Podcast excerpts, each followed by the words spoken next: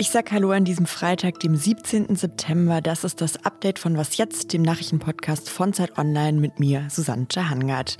Hier geht's heute um folgende zwei Themen. Und zwar steigen einmal deutsche Autohersteller jetzt in die Produktion von Batterien für E-Autos ein. Darüber sprechen wir. Und Italien hat jetzt strengere Corona-Regeln. Der Redaktionsschluss für diesen Podcast ist 16 Uhr.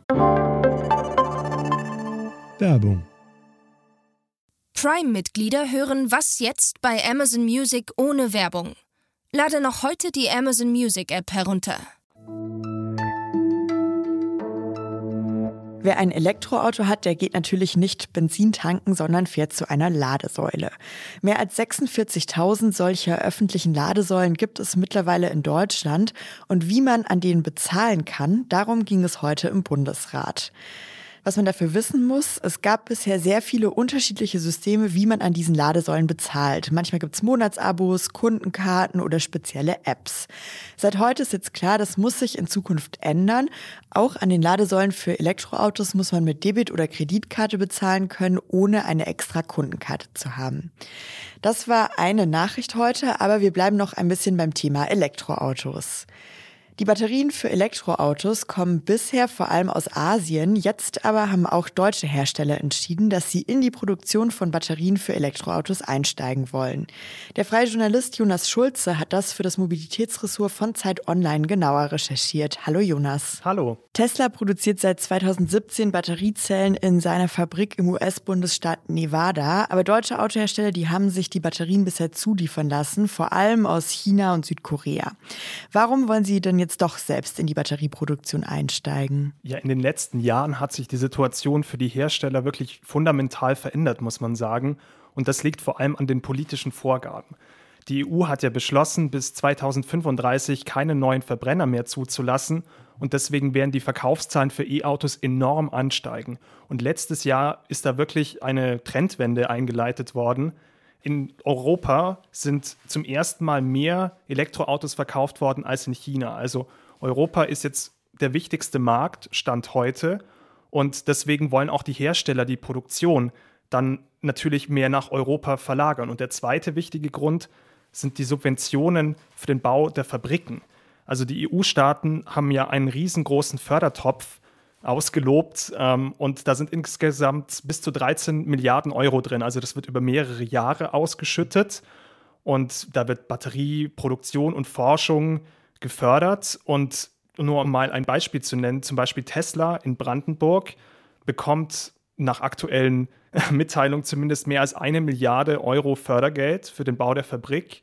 Da werden wirklich große Teile der Fabriken finanziert auch aus Steuermitteln und äh, aus Subventionen. Das lohnt sich natürlich für die Hersteller. Also würdest du sagen, der wichtigste Grund sind schon die politischen Vorgaben oder gibt es da noch andere Gründe, warum die Autohersteller jetzt ihre Strategie verändern? Also der wichtigste Grund sind sicherlich die Vorgaben, aber es gibt noch einen zweiten wichtigen Punkt. Und das ist die Abhängigkeit von den Zulieferern, die die Autohersteller aktuell haben. Also normalerweise sind die Hersteller in einer starken Verhandlungsposition, können die Preise diktieren. Aber man muss sich klar machen, diese Batterie aktuell macht die ungefähr 30 Prozent der Gesamtherstellungskosten aus. Äh, des gesamten Autos. Das ist eine enorme Größe. Das war vor einigen Jahren sogar noch höher. Vor fünf Jahren war es fast die Hälfte der Herstellungskosten. Und deswegen sind die Machtverhältnisse umgedreht. Auf einmal sind die Kleinen, sozusagen die Zulieferer, diejenigen, die äh, den Autoherstellern jetzt nicht die Preise diktieren können, aber die auf jeden Fall eine sehr starke Verhandlungsposition haben. Und deswegen haben die Hersteller auch auf einmal ein großes Interesse, selbst in die Fertigung einzusteigen. Und wie glaubst du, sieht das für die deutschen Unternehmen aus? Also werden die das schaffen, mit den Konkurrenten, gerade ja auch aus Asien, mitzuhalten? Ähm, ja und nein. Also ich glaube, die asiatischen äh, Hersteller, die aktuell vorne mit dabei sind, die werden auch in Zukunft sehr gut mit dabei sind und wahrscheinlich auch in Zukunft eine führende Marktposition haben. Allerdings, wenn jetzt zum Beispiel VW und Daimler die Ankündigungen, die sie gemacht haben, umsetzen, dann werden die mit einem Schlag ganz wichtige Hersteller für Batteriezellen. Und eine zweite Sache, die man wirklich beachten oder bedenken sollte, es kommt ja auch auf den Produktionsstandort an. Also viele asiatische Unternehmen investieren eben auch in Europa. Und ich habe da nochmal eine Zahl mitgebracht. Also letztes Jahr wurden 7% der weltweiten Batteriezellen in Europa hergestellt. Und bis 2025 sollen es schon 21 Prozent werden und bis 2030 dann nochmal mehr. Also Europa wird auf jeden Fall ein wichtiger Standort für Batteriezellen und besonders Deutschland wird da auch führend, wenn diese Vorgaben umgesetzt werden. Ja, vielen Dank, Jonas. Gerne, tschüss. Und wenn Sie das Thema noch weiter interessiert, dann finden Sie einen Text von Jonas Schulze bald auf Zeit Online.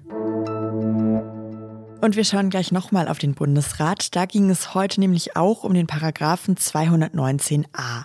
Vielleicht sagt Ihnen das ja schon etwas. Der 219a ist der Paragraph, der es verbietet, Schwangerschaftsabbrüche zu bewerben. Das habe ich jetzt etwas vereinfacht. Ganz genau heißt es im Gesetz, der Paragraph untersagt das Anbieten, Ankündigen oder Anpreisen von Schwangerschaftsabbrüchen aus finanziellem Vorteil heraus oder wenn dies in grob anstößiger Weise geschieht.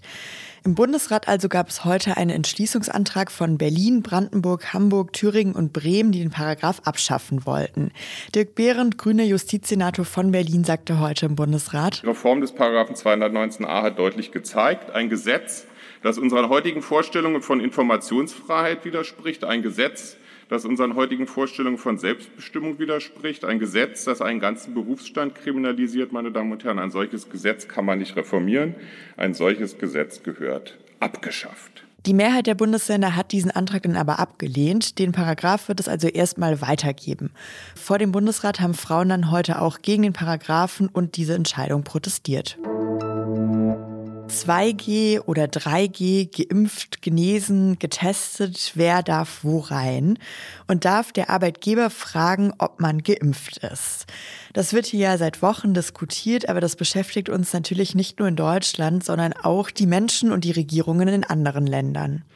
In Italien wird es jetzt ziemlich strenge neue Regeln geben. Das hat gestern Abend die italienische Regierung beschlossen. Die haben ein Gesetzesdekret verabschiedet, für das alle Minister der sechs mitregierenden Parteien gestimmt haben. Ab dem 15. Oktober müssen in Italien jetzt alle Beschäftigten in der Privatwirtschaft und im öffentlichen Sektor einen sogenannten grünen Pass haben. Das heißt, sie müssen geimpft sein oder negativ getestet und das Testergebnis darf maximal 48 Stunden alt sein. Wer zur Arbeit kommt und keinen grünen Pass hat, dem droht jetzt eine Geldstrafe von bis zu 1000 Euro. 75 Prozent der ItalienerInnen über zwölf Jahren sind gegen das Coronavirus mittlerweile vollständig geimpft. Die Regierung hofft jetzt, dass sich mit den neuen Regeln nochmal deutlich mehr Leute impfen lassen. Was noch? Eine Frau posiert in einem bodenlangen Kleid vor einer Kamera. Das Kleid hat einen ausgestellten Rock und viele Farben. Es gibt einen Querstreifen in Pink, der nächste ist leuchtend grün, dann kommt einer in Rot, in Lila, in Orange. So sieht ein traditionelles Kleid aus Afghanistan aus. Das zeigt die Frau auf diesem Foto bei Instagram. Do not touch my clothes steht als Hashtag darunter, also fasst meine Klamotten nicht an. Fotos wie dieses gibt es seit einigen Tagen viele auf Instagram und Twitter. Afghanische Frauen protestieren damit gegen die Taliban und die von ihnen geforderte Kleiderordnung für Frauen. Die Aktivistin Sposmai Masid hat ein Foto von sich in gelb-pinker Kleidung gepostet und dazu geschrieben, afghanische Frauen tragen solche bunten und modernen Kleider. Die schwarze Burka war nie ein Teil afghanischer Kultur. Das war's mit dem Update für heute und normalerweise an einem Freitag heißt das ja auch, das war's mit Was jetzt für diese Woche, aber nicht so heute. Morgen erscheint Was jetzt Deutschland, der Wahlcheck zur Wirtschaftspolitik. Den hat meine Kollegin Munia Mayborg produziert und darin mit Lisa Nienhaus, der Wirtschaftskorrespondentin der Zeit, gesprochen. An der Stelle möchte ich Ihnen auch nochmal die Folgen empfehlen, die bereits erschienen sind als Wahlchecks. Es gibt zum Beispiel schon einen zur Außenpolitik und auch einen zur Klimapolitik.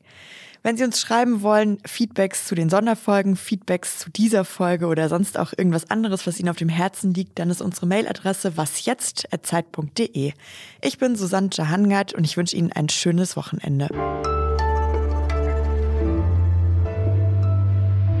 Ich glaube, wenn, dann würde ich schon mal so einen richtigen Sportwagen ausprobieren wollen. Also so ein neues Porsche oder Mercedes-Modell und mal austesten, wie diese legendäre Beschleunigung bei den Elektroautos, wie die sich tatsächlich anfühlt, wenn man im Sitz sitzt.